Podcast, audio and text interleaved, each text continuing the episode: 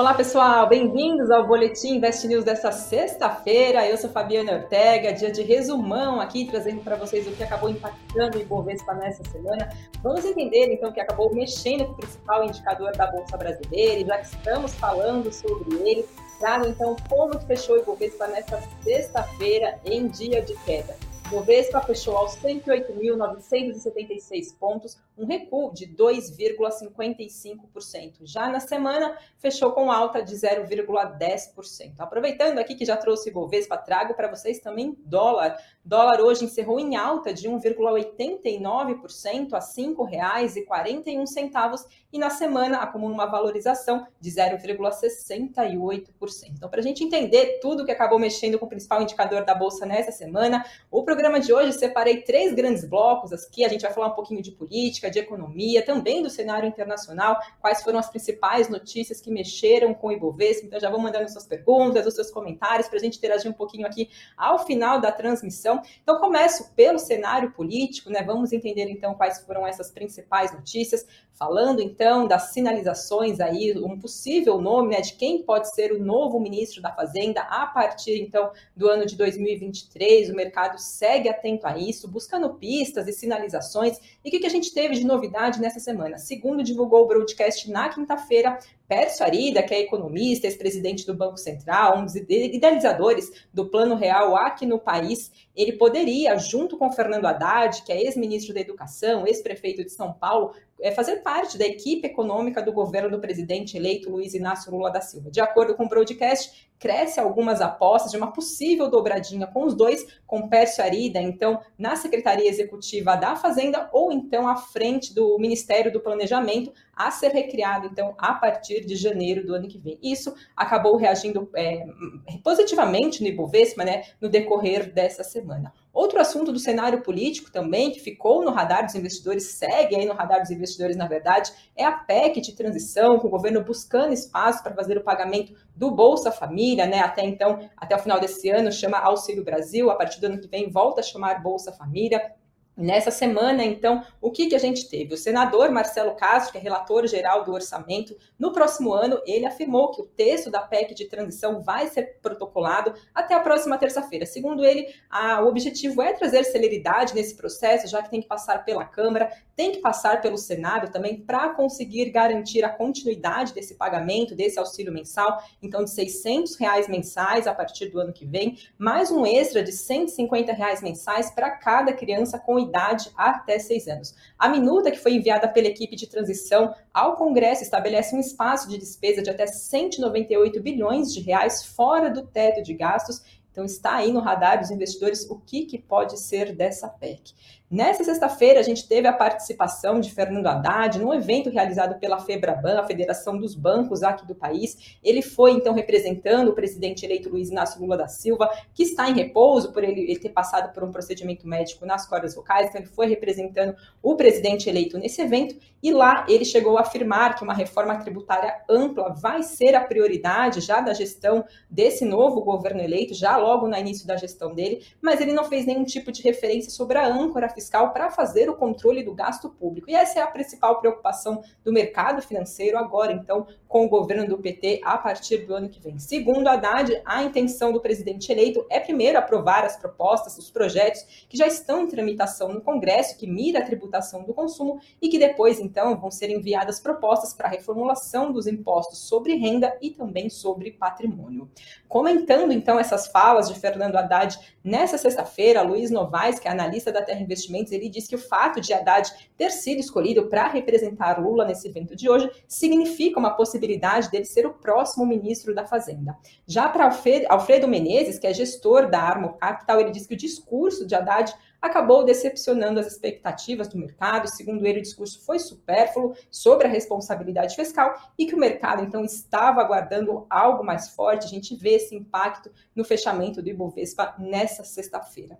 Depois do evento, Haddad disse ainda, chegou a defender a jornalistas que a discussão de uma âncora fiscal deve ficar para depois, então, da transição para que possa ser criada uma regra com sustentabilidade e que ela seja crível. Também nessa sexta-feira, a presidente do PT, Gleisi Hoffmann, disse que a partir da semana que vem, Lula vai a Brasília para tratar, trazer conversas, então, para ver se consegue avançar sobre a PEC da transição na busca de uma solução política para essa medida. E ela disse ainda que ele pode, ainda que não seja a intenção, não é a prioridade dessa viagem dele a Brasília, trazer algumas informações sobre as escolhas dele para os ministérios.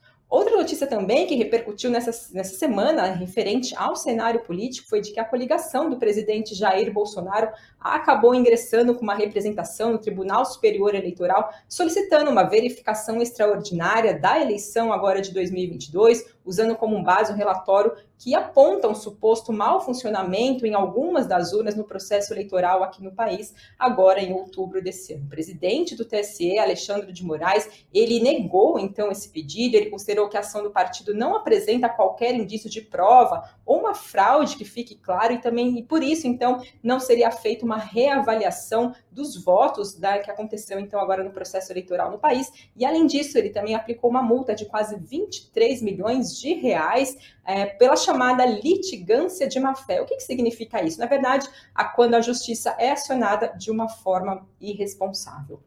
Outra notícia também do cenário político que acabou repercutindo nessa semana, agora envolvendo aí uma das empresas, né, grande, listada na Bolsa Brasileira, claro, envolvendo Petrobras, a estatal brasileira, foi a de que o senador Jean Paul Prates, que é integrante da equipe de transição, afirmou que o governo do presidente eleito Luiz Inácio Lula da Silva, ele não vai ser intervencionista na Petrobras e que mudanças na estatal serão feitas de forma gradual, já que cabe ao Estado, como acionista majoritário, definir as políticas.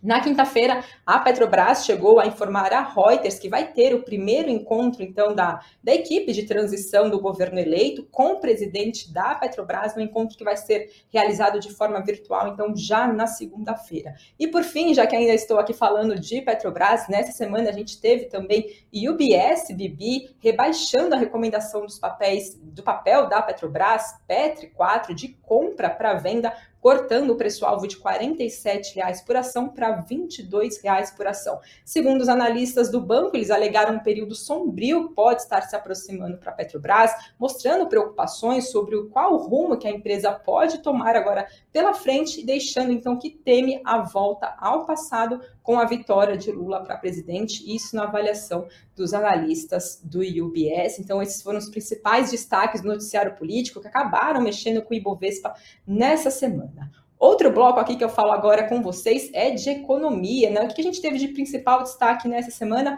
foi a divulgação do IPCA 15, o índice de preços ao consumidor amplo 15, né? É uma prévia da inflação oficial aqui do nosso país. Saiu o dado referente ao mês de novembro. IPCA 15 avançou 0,53% no mês de novembro, depois de uma alta de 0,16% no mês de outubro. Esse resultado veio melhor que a expectativa do mercado, segundo pesquisa que foi feita pela agência de notícias Reuters, era esperada uma alta de 0,56%. A principal surpresa baixista veio de gasolina e alimentação no domicílio, e por outro lado, do lado altista, veio a surpresa em relação à indústria, especialmente com automóvel novo, roupas, eletrodomésticos e também equipamentos.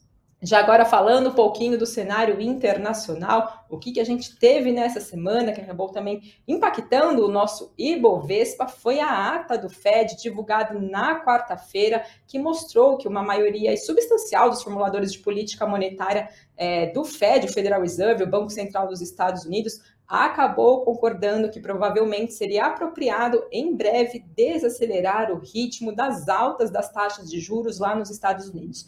Esse documento é referente à reunião que foi realizada nos dias 1 e 2, agora no comecinho do mês de novembro, que elevou pela quarta vez consecutiva a taxa básica de juros norte-americana em 0,75 ponto percentual, mostrando então que as autoridades, né, essa ata acabou mostrando então que as autoridades estavam já satisfeitas com a ideia de que podem então passar a adotar passos menores nos juros por lá à medida então que a economia norte-americana está se ajustando a esse crédito mais caro. Então, foi esse documento, né, bastante importante aí trazendo sinalizações dos próximos passos do Fed, o Federal Reserve, o Banco Central dos Estados Unidos. Lembrando que ainda existe mais uma reunião do Fed ainda agora em 2022 a ser realizada no mês de dezembro e vamos ver então o que, vem de novidade em relação à taxa básica de juros por lá. Segundo analistas da Genial Investimentos, essa ata pode ser encarada como menos dura, visto que a maioria dos membros do Fed julgaram que a desaceleração desse ritmo do aperto monetário por lá é apropriada em algum momento, já no futuro possivelmente mais próximo, e que enfatizar que a taxa terminal dos chamados dos, dos juros por lá é mais importante do que o próprio aumento de, da taxa de juros, do ritmo da taxa de juros norte-americana.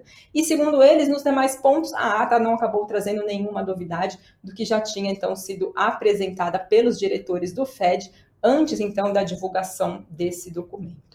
E por fim, ainda no cenário internacional, China novamente voltou a preocupar nessa semana com os casos de Covid-19 por lá ganhando força, né? A China, sempre desde o início da pandemia, tem mantido suas restrições fortes, restrições mais duras para conter o avanço da doença por lá. E nessa semana, então, a gente teve notícias de que Pequim acabou fechando escolas, fechando fábricas em diversos distritos também, outros distritos ali da China para conter o avanço da Covid-19 no, país. Isso trouxe diversas preocupações para o mercado. A China acabou registrando na quinta-feira um recorde de infecções por Covid-19, com cidade em, todos, em todo o país, voltando então a impor lockdown, testes em massas, aumentando as suas restrições, e essa nova onda então de Covid-19 ganhando mais força por lá no país asiático, acabou lançando dúvidas nos mercados das expectativas sobre um possível afrouxamento das medidas de, contra a Covid-19 mais duras que estão, até então estavam sendo impostas na China.